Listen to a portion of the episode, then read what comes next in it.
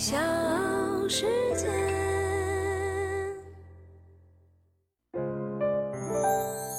大咖故事，故事舅舅，越说越有。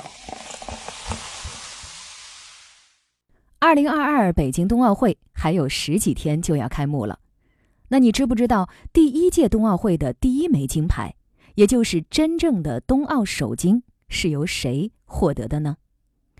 一九二四年法国夏蒙尼举行的一九二四国际冬季体育运动周活动上，男子五百米速度滑冰，来自美国的运动员查尔斯·朱特劳获得了这个项目的金牌。这也是冬季奥运会历史上的第一枚金牌。我是唐莹，欢迎各位收听和订阅《大咖故事》。那今天的大咖呢是冬奥首金获得者，美国前著名的速滑选手查尔斯·朱特劳。朱特劳参加的冬奥会是被追认的一届冬奥会。一九二四年的一月二十五号到二月五号。由法国奥委会主办的国际冬季运动周，在法国东南部毗邻西欧第一峰勃朗峰的夏蒙尼举办。夏蒙尼是法国传统的滑雪胜地，当地常住居民不足万人，这在法国市镇当中只能排到千名开外。但这一次与1924年夏奥会前后脚举办的国际冬季运动周。最终被国际奥委会在一九二五年追认为首届冬奥会，这就让夏蒙尼名垂青史。之所以动用追认搞得这么复杂，主要呢是当初冰雪运动最发达的北欧国家先创办了一个叫做北欧运动会的比赛，他们反对再办一个冬奥会，否则呢就不参与。这就使得花样滑冰和冰球只能是先出现在了夏季奥林匹克运动会上，直到一九二一年，国际奥委会最终在瑞士洛桑的会议上提出了再办一个冬奥会的提议。经过激烈的争论，最终呢采取了一个比较不得罪人的称呼，叫国际冬季运动周。这届奥运会产生了现代奥林匹克运动的首枚冬奥会金牌。是由美国选手查尔斯·朱特劳在速度滑冰男子500米项目上夺得。那是比赛开始后的第二天，也就是1924年的一月26号。他在那一届奥运会上还获得了一千五百米的第八名和五千米的第十三名。夏蒙尼奥运会之后，他选择了退役。巧合的是，他在1996年的一月26号。也就是当年夺冠的整整七十二周年的当天逝世，他的那枚冬奥金牌现在收藏于美国历史博物馆。大咖故事，故事舅舅，越说越有。查尔斯·朱特劳是个零零后，只不过呢，他是上个世纪的零零后。一九零零年五月五号出生，他来自美国的纽约州普莱西德湖。一九三二年、一九八零年的冬奥会曾经两次在他的家乡普莱西德湖举行。让人意想不到的是，他一九二四年参加首届冬奥会的时候，身份其实已经是一名退役运动员。普莱西德湖以其冰冻的湖泊而闻名。朱特劳在一九二一年、一九二三年两次获得了美国全国锦标赛的冠军，并且创造了当时美国速度滑冰一百码九秒四的全国纪录。在多年之后呢，朱特劳回忆起得知能够参加冬奥会的时候那激动人心的一幕。他说：“我是一个来自普莱西德湖的穷男孩，虽然我曾经是全国冠军。”但那个时候，我已经从滑冰赛场上退役。我高中没有毕业，当时为了找工作，正在鲍肯学院接受辅导。朱特劳说：“我收到过一封电报，说我们美国队将派一支奥运代表队前往法国。那段时间，我根本没有受过训练，我不想去。我的教练说服我应该去。乘坐轮船穿越海洋的时候，我病得很重。”我一直祈祷轮船不要沉没。比赛当天，我一点都不紧张，我就是觉得这场比赛我赢不了。那个时候，北欧各国是各项冬季项目实力最强的地区。由于几乎没有什么国际比赛，像朱特劳这样的美国选手到欧洲参赛，要克服很多的困难。首先就是他此前从来没有参加过500米的比赛，这个距离换算成美国运动员熟悉的单位是440码。其次，首届冬奥会速度滑冰是逆时针方向滑。而朱特劳以前在美国国内都是顺时针方向比赛，区别更大的是，朱特劳在美国国内的比赛，一场比赛通常是五六个人一起参加，而且呢，像田径比赛一样不能够窜道，比赛出发是听发令枪响而启动。首届冬奥会出发是用号令旗发出出发指示，比赛呢采用的是两人一组比赛，而且可以中途变道。朱特劳说：“呢，我从来没有和斯堪的纳维亚人一起滑过，他们是世界上最好的。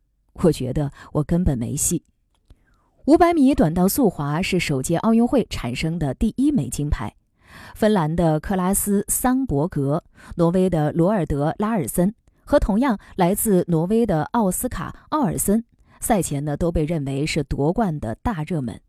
几乎没有人留意到来自美国的二十三岁年轻人查尔斯·朱特劳。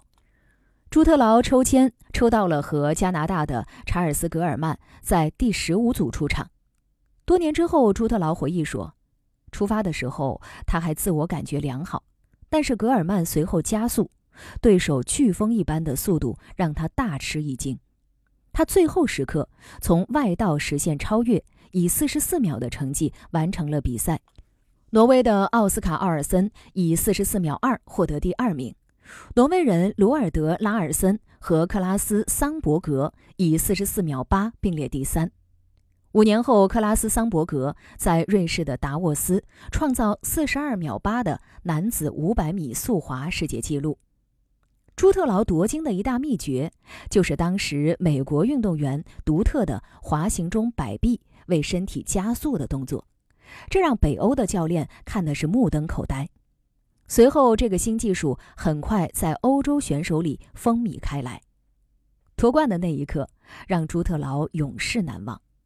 他说：“我站在滑冰场的中央，他们升起了星条旗，整个美国队队员全部冲了过来，他们拥抱我，就像我是一个美丽的女孩。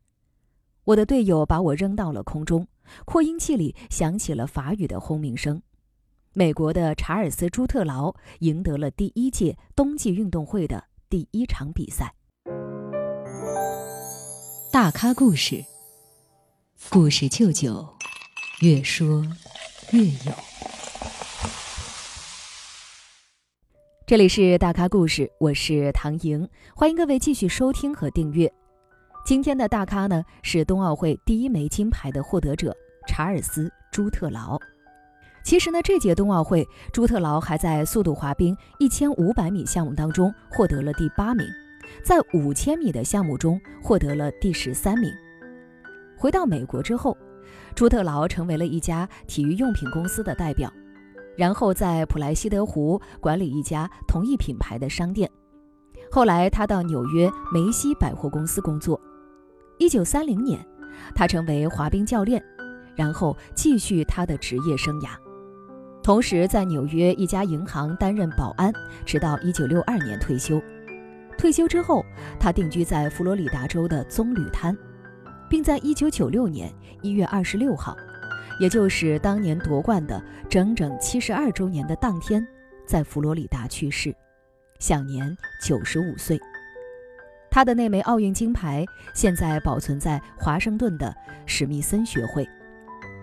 朱特劳参加的那一届冬奥会，也是传奇迭出的冬奥会。除了查尔斯·朱特劳之外，这届奥运会上的殿堂级人物，还有后来连夺1928年、1932年和1936年冬奥会女子单人滑冠军的挪威选手索尼娅·海妮。她在这一届上出名。是因为她参赛的时候还不满十二周岁，虽然最终名落孙山，但却赢得了观众的喜爱。此后，她从1927年到1936年连续夺得了十次花样滑冰世界冠军，并且在退役之后进入了好莱坞，成为了当红影星。那一届花样滑冰男子单人滑的冠军，瑞典选手吉尔斯·格拉夫斯特伦，由于是一九二零年安特卫普夏奥会的花样滑冰男子单人滑冠军。也由此成为了首位在冬奥会、夏奥会上卫冕同一项目的选手，而与他有同样甜蜜烦恼的，还有在那一届奥运会冰球小组赛中狂冠瑞士、捷克斯洛伐克和瑞典八十五球而一球不丢的加拿大队，他们也成为了在夏奥会和冬奥会卫冕成功的队伍。喜欢冬奥会项目的朋友呢，都知道花样滑冰是最早进入奥林匹克大家庭的冬季运动项目。早在1908年的伦敦奥运会上就设立了花样滑冰比赛。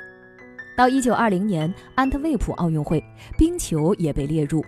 而1924年首届冬奥会上，设立了有舵雪橇、冰壶、冰球、花样滑冰和北欧滑雪五个大项。